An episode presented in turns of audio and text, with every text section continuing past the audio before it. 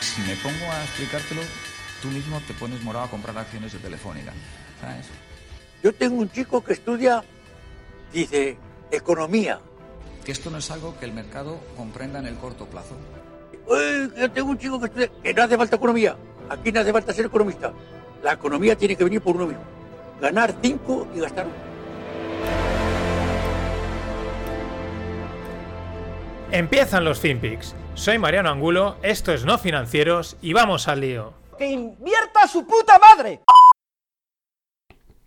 Is the State Department currently preparing to engage with the Biden transition team? And if not, at what point does a delay hamper a smooth transition or pose a risk to national security? There will be a smooth transition to a second Trump administration. All right, we're, we're ready. The, the world is watching ¿Qué tal, no financieros? Aquí estamos. Este que veis es Mike Pompeo, Secretary of State, uno de las manos derechas, de, la mano derecha de, de Donald Trump. Y bueno, pues ahí le preguntan, oye, ¿cómo va a ser la transición a la administración Biden? Y dice, bueno, la transición a la administración Trump va a ser correcta y cuando toque, ¿no? Y vamos, pues eso, en sus 13, ¿no? Que hay que recontar los votos y que cuando los votos estén recontados, pues que las cosas eh, saldrán adelante.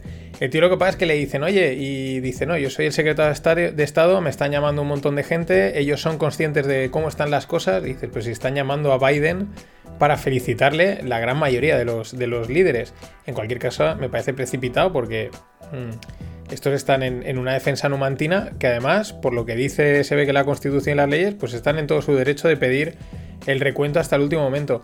También aquí hay otra aclaración. Eh, que es que es una cosa súper curiosa de, estos americanos, que es, un, es la, una, la mayor potencia mundial y tiene un sistema que es acojonante. ¿Por qué lo digo?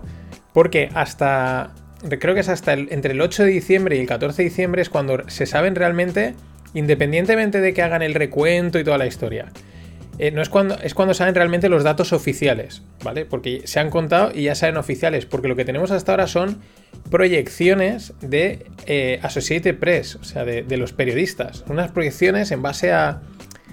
No sé, no sé, o sea, proyecciones y, y realmente el dato oficial mm, verídico es el. Entre el 8 y el 14 de diciembre, independientemente creo que va aparte del tema de, que luego vayan con abogados y recuenten, ¿no? O sea, en fin, una cosa que yo creo que es lo que... Mmm, aquí todo el mundo está de acuerdo que cómo puede ser que Estados Unidos tenga este sistema electoral tan, no sé, tan, tan americano, no sabemos exactamente lo que es. Mientras, Italia reconoce eh, que necesita 10 billions mensuales para paliar efectos del COVID, ¿no? Supongo que ayudas y tal. 10.000 millones mensuales. Esto, mmm, pues nada, que te despistas y te han volado Mm, vamos, los 30, 40, eh, 50 mil millones en, en, nada. Y ya llevamos, vamos camino del, bueno, ya son 8 meses de pandemia y pues probablemente queden otros tantos. Eh, en fin, mmm, este es un tema importante. Recordad, por poner en perspectiva, España en teoría nos van a dar 140.000, en teoría. Ya veremos si cumplimos lo que piden y si al final se atreven a dárnoslo tal y como... Tal y con la... Por lo que, a lo que apuntamos, ¿no? Y claro, esto mismo pues tiene que ver con el tema de que quizás la vacuna no sea suficiente, que es una de las cosas que hoy se, pues, se comentaban en muchos sitios. Eh, claro, eh, ayer sale lo de Pfizer, pum, todo disparado y jajaja, ja, ja, tono, venga, esto la leche, tal. Y luego, eh, pues eh, decían, oye, pero que la vacuna, que si, si, hay que entregarla a 70 grados bajo cero, que si solo, solo van a poder producir un número de dosis, que si esto hasta finales del, no sé, o mitad del año que viene o tercer cuatrimestre, o sea, que aún quedan meses, no estaría disponible, no llegaría aún a toda la población, es decir, calma, ¿no? ¿Eh? Vamos a calmarnos, vamos a calmarnos. Y lo que muchos analistas decían, dicen, bueno, vale, eh, independientemente de la vacuna, el tema es que los déficits, la deuda, siguen creciendo porque sigue creciendo, porque la, gente pues para sobrevivir pues tira de deuda y la pelota sigue haciéndose cada vez más grande y pues bueno, aunque puede, la vacuna podría ser un, un, un, chute de, confianza a la economía y que la gente quizás salga a hacer algo, pues eh, eso sigue estando ahí, ¿no? Y ese es un problema. En ese sentido, Reuters también menciona, pues, o ve factible una oleada de defaults, es decir, de quiebras en Estados Unidos. En Estados Unidos, y pues porque el, artículo es de Estados Unidos, pero en España, bueno, pues cada día sale una empresa pequeña, mediana, grande, que dicen, mira, yo chapo, ¿no? Por lo menos chapan. Eh, quiero decir, lo- es, un, es triste, ¿no? Pero que bueno, una cosa es decir, oye, mira, eh, yo paso de perder más dinero y cierro, ¿no? Súper triste. Luego están las que mm, quiebran. O sea, quiebran es mm, dejar dinero a deber, etcétera. Eso está ahí y pues esperemos que no pase, esperemos que de alguna manera pues no sabemos cómo las cosas remonten a nivel económico, pero eso está ahí. Y siguiendo con lo de Pfizer, pues eh, cosas curiosas, porque ayer el mercado eh, subió un huevo, pero luego se dio la vuelta al final y acabó corrigiendo, o sea, acabó, eh, pues el Nasdaq acabó perdiendo, acabó casi, en creo que acabó en negativo, el, SP muy lejos de donde se había ido, se había ido a las nubes, o sea, se había ido al edificio 100 y acabó en el edificio 30, para que nos hagamos una idea de- del movimiento que hizo. Y Pfizer, pues apenas subió, o sea, apenas se movió la, acción. Una cosa. Aquí una de las cosas que comentaban es que quizás aprovecharon ayer grandes manos. Fue como un trigger, como mira, perfecto, para iniciar una rotación de carteras a lo bestia, ¿no? ¿Por qué? Porque vieron que lo que han visto es que la energía eh, lo hizo un 16% mejor que las tecnológicas.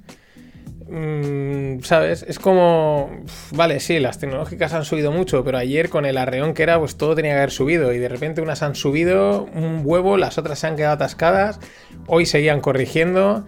Mm, Bueno, pues igual aquí han hecho las grandes manos una de sus jugadas que pues veremos dentro de unos. Pues de unos, de unos días. Me gustaba mucho José Luis Cava, últimamente está haciendo unos vídeos muy chulos y además creo que hace unos análisis bastante certeros sin, sin andar con rollos y decía, bueno, vamos a esperar primero a ver si los mercados corrigen. Si corrigen, veamos a ver hasta dónde llegan. Y cuando lleguen a donde lleguen y según cómo se comporten, entonces veremos hacia dónde van a ir, ¿no? Que parece que no está diciendo nada, pero aquellos que sigáis así los mercados diariamente dices, es que está muy bien, o sea, es decir, oye, calma, cada cosa a su tiempo, vamos a ir viendo, no nos precipitemos. Más cosas. Ha presentado Apple su nueva serie de dispositivos de la familia M1 que básicamente es que llevan cambian porque ya van a llevar un chip ARM. Dejan los Intel y creo que llevaban Intel ahora hasta hace poco y pasan a llevar ARM. La guerra del microchip pues lleva ya años. eh, podéis buscar por ahí en el creo que lo comenté en el podcast del Bazar de la Bolsa. José Manuel habló bastante de Intel pero al mismo tiempo de ARM y de otra serie de, de competidores de Intel.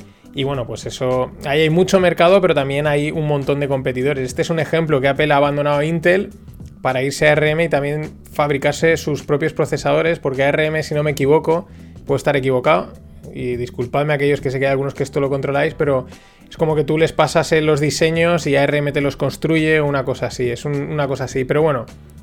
Independientemente de eso, pues eso ya son cosas técnicas. En la historia, cambio de Intel a otro, otro tipo de procesadores, hacerte tú tus procesadores y luego aparte, pues claro, que han dicho que van como un tiro, que van mucho mejor. Que, que íbamos a esperar, no iban a decir que van más lentos. También los Apple, eh, los portátiles y la tecnología Apple siempre se ha destacado por ser súper, súper potente. Más cosas, Indexa, Indexa Capital, que pues bueno, súper conocida en España los últimos 3-4 años como Adalid de la inversión indexada y de forma automatizada, con carteras automatizadas, eh, porque bueno, pues te asigna directamente los activos y tal, pues bueno, va a dar el salto a, Bélgi- a Bélgica para seguir creciendo. Eh, ¿Cuál es la idea? Pues bueno, este tipo de inversión, cuantos más clientes tienes, mejo- puedes bajar las comisiones, lo cual es de agradecer que no digan, bueno, puedo bajar las comisiones, pero yo las mantengo ahí a mi precio y así gano más pasta. No, su idea es seguir bajando comisiones, ganando base de clientes. Una cosa que no me gusta de Indexa y no me gusta de Finicens, y lo he visto últimamente varias veces en los últimos meses en Twitter, porque Finicens es como la, una homóloga Indexa, ¿no? Hacen, hacen prácticamente lo mismo. Y entran en unas batallas, unas batallas en Twitter que es que son, son patéticas. A mí, yo la verdad es que tengo desde que lo he visto, las dos empresas, la imagen que tengo de ellas es. ha bajado muchísimo. No entiendo cómo, eh, por ejemplo, el otro día ponía Finicens que estaban bajando las comisiones y le entraba uno de los fundadores de Indexa que es también pues directivo de Indexa decía, no, oye, dejar de mentir, no estáis bajando las comisiones, no hacéis nada más que copiarnos. Los de Finicens le contestaban, pero es que de estas de este tipo he visto ya varias y dices, pero ¿qué haces? Esta pelea de niños, o sea, de verdad, me parece, o sea, no, no, lo entiendo. Patético y ya digo, creo que la imagen realmente sale, menos mal que mucha gente igual de esto no se entera, pero yo personalmente no, es que no lo entiendo, o sea, me, me transmite muy poca confianza este tipo de, maniobras, están de, de patio de colegio, sobre todo cuando estás gestionando dinero vuelvo a darle. Eh, más cosas. Uber va a permitir reservas con 30 días de antelación. Que bueno, que esto pues no sé, no le veo ni un, ni un bien, vale, pues venga, pues no sé qué ventaja puede tener reservarte un Uber con 30 días de antelación. A lo mejor quizás en ciudades como Londres, Nueva York o sitios así, pues sí que igual eh, pues hay mucha demanda y a lo mejor está bastante bien. Lo que sí que me parece interesante es que van a permitir elegir conductor. Y claro, ¿por qué? Porque esto siempre redunda en que al final los mejores conductores se llevan más clientes, con lo cual redunda en una competencia en teoría sana, ¿no? Y, que la gente, los conductores lo hagan bien para, para que sean elegidos, ¿no? Ese tipo de cosas, ese tipo de incentivos así sutiles eh, funcionan siempre, creo que muy bien. Y bueno, eh, Hyperloop, el, el, modelo este de transporte del futuro de lo más, que es un tubo bajo tierra, un túnel bajo tierra eh, que es una cápsula que va al vacío y entonces vas a toda leña. Es muy interesante en un vídeo que hablaba Elon Musk, no era un vídeo, era un podcast con Joe Rogan que explicaba un poco que la, solución no era ir por el aire, ¿no? Lo que os comentaba en el podcast de ayer de los aerotaxis, él no veía ese modelo, no veía a la gente volando, ni, ni en vías aéreas, sino lo que la veía la gente era por bajo tierra que el tío se había estudiado todas las tecnologías de los túneles y que, vamos, que era un sistema mucho más ecológico, mucho más seguro, porque dice que es como una especie, el túnel en largas distancias, al final actúa como una especie de serpiente. Entonces, aunque haya movimientos de tierra, eso es lo que él explicaba, eh, digamos que el túnel se puede hacer de forma que se adapte a esos movimientos. Una cosa de tecnología. A mí esto me llama la atención, yo soy ingeniero de caminos, tengo un montón de amigos de ingenieros de caminos, y puede ser una, es una carrera que, digamos, eh, pues la construcción está bastante muerta en España, y digamos a nivel mundial no parece que tenga demasiado recorrido por, en general, aunque lo hay, pero esta es la típica cosa que de repente nadie puede esperar y a lo mejor si se lanzan a hacer túneles de aquí para allá, pues de repente... Eh, la ingeniería civil vuelve a, recuperar sus años dorados. A nosotros ya, se lo digo a mis amigos que me están oyendo, ya eso ya nos pilla lejísimos. Nos pillará lejísimos.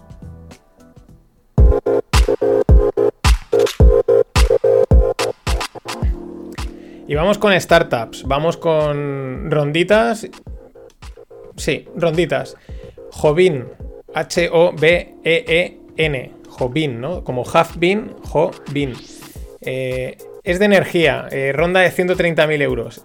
Interesante porque en estos, en muchas de las empresas que están saliendo de energía, los típicos eh, Lucera o la luz, este estilo de, Ahora hacen. El negocio está en algo parecido en, en lo que hace este de Jovin, parecido. Ahora explico la diferencia. ¿Qué hacen Jovin o qué es lo que ofrecen? Eh, han sacado un kit de, eficiencia energética que conecta varios dispositivos inteligentes, se instala en los domicilios y entonces te ofrece asesoría energética personalizada que te ayuda a reducir el despilfarro, ¿vale? Es ahí donde hay varias que por eso ofrecen prácticamente la, la, energía a coste, ¿no? Y dicen, oye, yo te doy la electricidad a cambio, le pagas a lo mejor muy poquito al mes por los servicios de gestión pero aparte, el otro beneficio es que ellos, eh, a, través de todos esos datos de consumos, etcétera, pues son capaces de, darte una mejora, una eficiencia energética que, pues de alguna manera rentabilizan o porque, bueno, pues también a lo mejor te cobran la, consultoría o lo que sea, ¿no? Pero es ahí donde muchas de estas empresas de energía están haciendo, están haciendo dinero. O sea, es el, modelo de negocio, ¿no? Y dices, ¿cómo, ¿dónde estás ganando? Pues están ganando en, en ofrecerte esa tipa, esa eficiencia energética de la manera que sea, ¿no? Más cosas. Ahora vienen tres, que las tres, bueno, tienen que ver... Bueno, una no. Vale, que me cola. Eh, vale, pues primero voy con la que no. Alice Biometrics. Eh, claro, al decir bio, pues ya había pensado en Health Tech, que era, pero no, no es de Health Tech, es de identidad digital. Mm, levanta una, ronda de 1,5 millones y lo que tienen es un sistema automático de verificación de identidad online, ¿no? Pues esto va muy bien para cuando vas a hacer pagos en banca, transacciones, etcétera, pues bueno, un sistema que te, que te de una forma rápida y segura. Aunque esto mismo, yo siempre digo, estaría muy bien que estuviese para cualquier web, porque al final eh, tenemos 7 millones de contraseñas, porque en cada sitio la contraseña es de una manera, el login que tienes que hacer es distinto y al final es un auténtico jaleo. ¿Y cómo molaría tener un sistema único de identificación en prácticamente cualquier web? Pero bueno, esperemos que alguien, alguien dé con esa solución. En teoría, blockchain podría, ¿no? Un sistema Mm, no sé, no lo veo. Y mira que es un coñazo lo de las. Lo de, las, lo de los passwords. Ahora sí, dos, proyectos que están en la línea de lo, último que se ha mencionado mucho, del tema health tech, ¿no? De, de, la salud y la tecnología. Uno, Naru Intelligence. Ya lo está diciendo, inteligencia artificial. Ronda de un millón de euros. Pero es que fijaros, sistema inteligente en la nube dirigido a mejorar resultados en el seguimiento de los eventos adversos severos en pacientes con cáncer y otras enfermedades crónicas. Utilizan aprendizaje automático para el campo biosanitario. Eh, tengo, que o sea, tengo que coger el, párrafo exacto porque no entiendo nada. O sea, sí, inteligencia artificial para mejorar eh, una serie de cosas. El tema de Health Tech, la verdad, entre que la parte de sanidad se nos puede escapar, le une la parte tecnológica y una parte tecnológica Deep Tech y ya perdidos totalmente. Pero bueno, ronda de un millón para adelante. Otra, Coa Health, ronda de 14 millones. esto es curioso porque el proyecto, y esto no lo sabía, se ha fraguado en el seno de Alfa. Alfa es eh, el laboratorio de proyectos disruptivos de Telefónica. Curioso, ¿no? Pensaba, estaba Guaira, que es la parte de startups, que siguen teniéndola, pero sabía que estaba, es como el, área 51 de Telefónica, pues se llama Alfa. Bien, pues eh, Coa Health se ha salido del proyecto, o sea, ya, digamos, ha, crecido. Y bueno, nada más salir ha levantado una ronda de 14 millones. Y bueno, lo que hacen es son proveer, son proveedores de servicios digitales para redefinir la atención en salud mental. Ya os digo, o sea, y mm, últimamente este, este, estas mezclas de tecnología tan potente que seguro que dan unos resultados buenísimos, pero se escapan a la comprensión de una manera brutal. Es casi, oye, mira, vale, toma el dinero y espero que esto salga bien, ¿no? Y luego una que me ha llamado la atención es de fuera, se llama Hopin, H-O-P-I-N. ¿Y de qué va? Eventos online. Esta no es de española, pero es que ha cerrado una ronda de 2.000 millones de valor, con una ronda de 125 millones que, le ha valora, que la valora en 2.000 millones. El, uno de los inversores dice, es la, o sea, no hemos visto nada crecer tan rápido. Claro, te ha venido la pandemia, eh, están saliendo mil soluciones para tema de eventos online, de conferencias online, a ver quién lo hace. Pues bueno, aunque todos hagan lo mismo, se ha abierto tantísimo mercado que vamos, mm, una barbaridad. Me da la atención, os la dejo por si queréis verla, yo creo que, tiene buena pinta. Y bueno, por último, mm, la diferencia con lo que os comentaba ayer con Druckenmiller, ¿no? Y en un vídeo que estaba viendo hoy le decían, oye, tu tesis de inversión es estadística, es de mercado, es, no tiene historias raras, ¿no? No tiene mantras de el dinero y tal, ¿no? Hoy veía un vídeo de Michael Saylor, que es el CEO de MicroStrategy. MicroStrategy se hizo famosa hace unos meses porque había metido 500 millones de caja en Bitcoin, ¿no? Y bueno, el tío sale y dice que, que simplemente él ha, que ha metido 20 años de sus ingresos, de los ingresos de la empresa en Bitcoin y que con eso ya basta como prueba. Que, que, ¿qué? que lo he hecho yo y que en pocas palabras por mis cojones, o sea, punto. Ahí lo tenéis, ¿no? ¿Qué me haces preguntando de por qué invierto? Pues porque lo hago. O sea, ¿qué diferencia entre entre gente que sabe y, no sé, este no sé, no sé, esperemos que le salga bien, pero este tipo de actitudes... Y por último, me lo pasaba da Salor por, por Telegram, me parecía muy curioso. Es un Ish Flipe House, o sea, yo flipo. Bueno, es una, señora de, Georgia que, le, que, bueno, firma una póliza de 400 dólares, un seguro, un aseguro de viaje, y está leyéndose la póliza y en la página 7 de repente pone, eh, se paga por leer. Es decir, los, de la, compañía de seguros habían metido ahí un eso como diciendo, mira, si te lo llegas a leer, te pagamos 10.000 dólares. La señora enseguida les envió un correo y 10.000 dólares a la buchaca. Espectacular. Eh, bueno, esta también tendrá su, su punto de marketing. En fin, esto ha sido todo por hoy. Mañana más. Always.